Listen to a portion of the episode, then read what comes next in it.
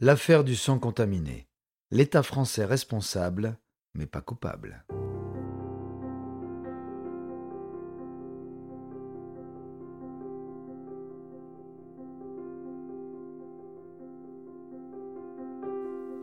Interprétation Patrick Blandin. Réalisation Patrick Martinez-Bourna. Un programme Studio Minuit.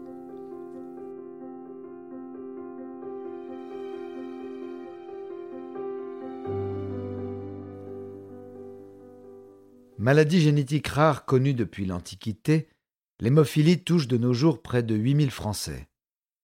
Le sang des personnes atteintes souffre d'un déficit de coagulation.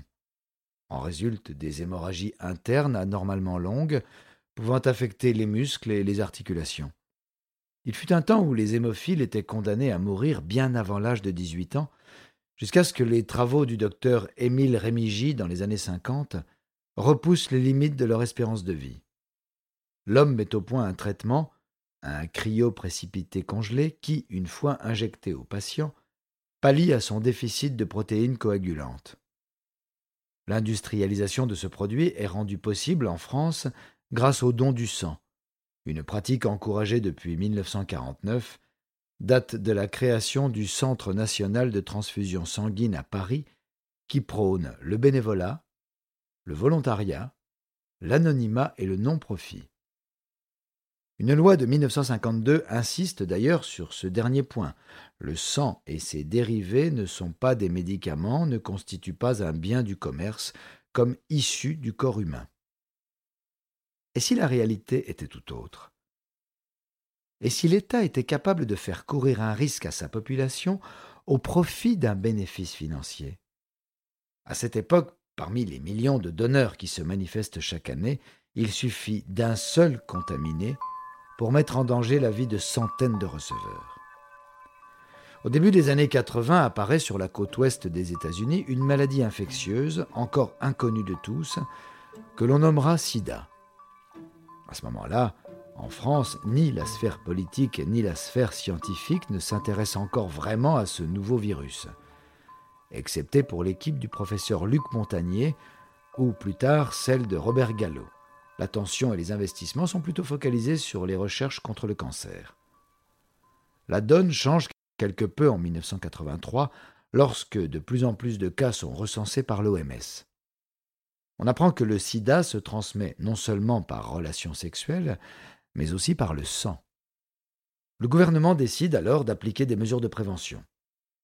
Le 20 juin 1983, Jacques Roux, directeur général de la santé, publie une circulaire informative au centre de transfusion invité à interdire le don de sang des sujets à risque, comprenez par là les homosexuels, les toxicomanes et les ressortissants de régions particulièrement marquées par l'épidémie. La stigmatisation indigne l'opinion publique, et puisqu'il s'agit là d'une recommandation et non d'une obligation, plusieurs médecins se montrent réticents à interroger leurs donneurs, et ces derniers ne dévoilent pas non plus systématiquement leur vie privée. Au début de l'année 1984, une mauvaise coordination vient amplifier la confusion générale. La directrice de l'administration pénitentiaire Myriam Ezrati adresse elle aussi des instructions aux chefs d'établissement et leur demande d'augmenter la fréquence de prélèvement de sang chez les détenus. Les associations d'hémophiles ont beau être averties de ces collectes dangereuses, elles refusent de se priver du confort apporté par les progrès scientifiques et de revenir à un traitement des plus contraignants, et continuent d'accorder leur confiance aux autorités. D'autant plus qu'à la fin de l'année 1984, des chercheurs découvrent par hasard qu'il est possible de rendre inactif le VIH en chauffant les produits sanguins. Tout est bien qui finit bien? Pas vraiment. Car la France est incapable d'opérer un tel traitement sur toute sa production, et sans tête à ne pas vouloir importer de stocks supplémentaires en provenance des États-Unis. Elle a ses raisons, éthiques principalement, car le sang traité dans les laboratoires américains peut provenir des pays dans lesquels le sang est une source de revenus, point de vue incompatible avec le principe du bénévolat. En parallèle, et avec un cran de retard, le Premier ministre Laurent Fabius rend obligatoire, à partir du 1er août 1985, le dépistage des donneurs. Mais le mal est déjà fait. Un an plus tard, un rapport du CNTS démontre qu'un hémophile sur deux a été contaminé par le virus du sida. Sur ces 2000 personnes, 300 perdront la vie. C'est Anne-Marie Casteret qui met le feu aux poudres au début des années 90. La journaliste publie dans l'événement du jeudi le rapport d'une réunion confidentielle du CNTS datant de 1985. La population découvre que le centre a sciemment distribué du sang non chauffé à des hémophiles déjà contaminés, sans craindre de surinfection ou d'échange de produits entre patients, une pratique courante à l'époque.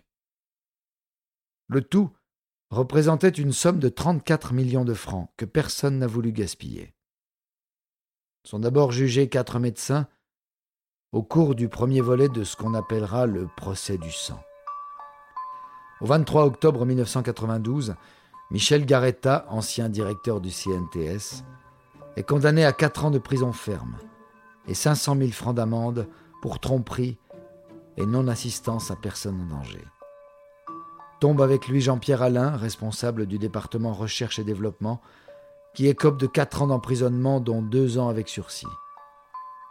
Sur le banc des accusés est également assis Jacques Roux, ancien directeur général de la santé, condamné initialement à quatre ans de prison avec sursis, peine réduite en appel à trois ans. Enfin, Robert Netter, ancien directeur du Laboratoire national de la santé, d'abord relaxé, repart ensuite avec un an de prison avec sursis. L'histoire est loin d'être finie. Toujours au début des années 90, l'inspection générale de l'administration de la santé est chargée d'étudier l'ensemble des décisions prises par le gouvernement lors de la période du drame. Elle en retient que la priorité fut donnée à des considérations économiques, au détriment de la protection sanitaire. Le scandale vire à l'affaire d'État impliquant les plus hautes personnalités du pays. Laurent Fabius, ex-premier ministre, est attaqué pour avoir volontairement bloqué l'homologation du test de dépistage de l'entreprise pharmaceutique américaine Abbott, dans l'unique but d'offrir à l'Institut Pasteur le monopole du marché français. Sans cette entente, le test Abbott aurait pu être validé dès avril 1985 et ainsi sauver de nombreuses vies. On reproche aussi à Edmond Hervé, ex-ministre de la Santé, de s'être opposé au dépistage obligatoire, à la sélection des donneurs et à l'interdiction des produits sanguins non chauffés. Pour finir, Georgina Dufoy, ancienne ministre des Affaires sociales et de la Solidarité nationale, a de son côté empêché la prise en charge des tests par l'assurance maladie dont le coût a été évalué à 200 millions de francs. En novembre 1991, elle se défend en déclarant à la télévision ⁇ Je me sens profondément responsable, pour autant je ne me sens pas coupable, parce que vraiment, à l'époque, on a pris des décisions dans un certain contexte qui étaient pour nous des décisions qui nous paraissaient justes. Grande première sous la Ve République, trois anciens ministres sont jugés pour homicide involontaire dans l'exercice de leurs fonctions. Le procès a lieu du 2 février au 2 mars 1999, à la Cour de justice de la République. Le verdict n'est toutefois pas à la hauteur de l'événement. Bien que l'on reproche aux accusés des imprudences, des fautes d'inattention et de négligence, ou encore des manquements aux obligations de prudence et de sécurité, Laurent Fabius et Georgina Dufoy s'en relaxaient. Quant à Edmond Hervé, il est bel et bien condamné, mais dispensé de peine. Le sang et ses dérivés ne sont pas des médicaments, ne constituent pas un bien du commerce comme issu du corps humain. Cette loi de 1952 paraît désormais bien lointaine, à une heure où l'intérêt financier a pris le pas sur la santé publique. À ceux qui cherchent des excuses ou déplorent à l'époque le manque d'informations détenues par les administrations sur le virus, contraintes de se baser sur les recommandations approximatives des scientifiques, il faut rappeler un pan méconnu de l'histoire. Retour en 1985. Lorsqu'enfin on décide d'interdire la distribution de produits sanguins non chauffés à destination des hémophiles. l'Institut Mérieux, laboratoire français, désormais incapable d'écouler son stock sur le territoire, a vendu son sang contaminé à l'étranger, notamment en Grèce ou en Irak. Par leur faute, près de mille enfants dans le monde seraient morts.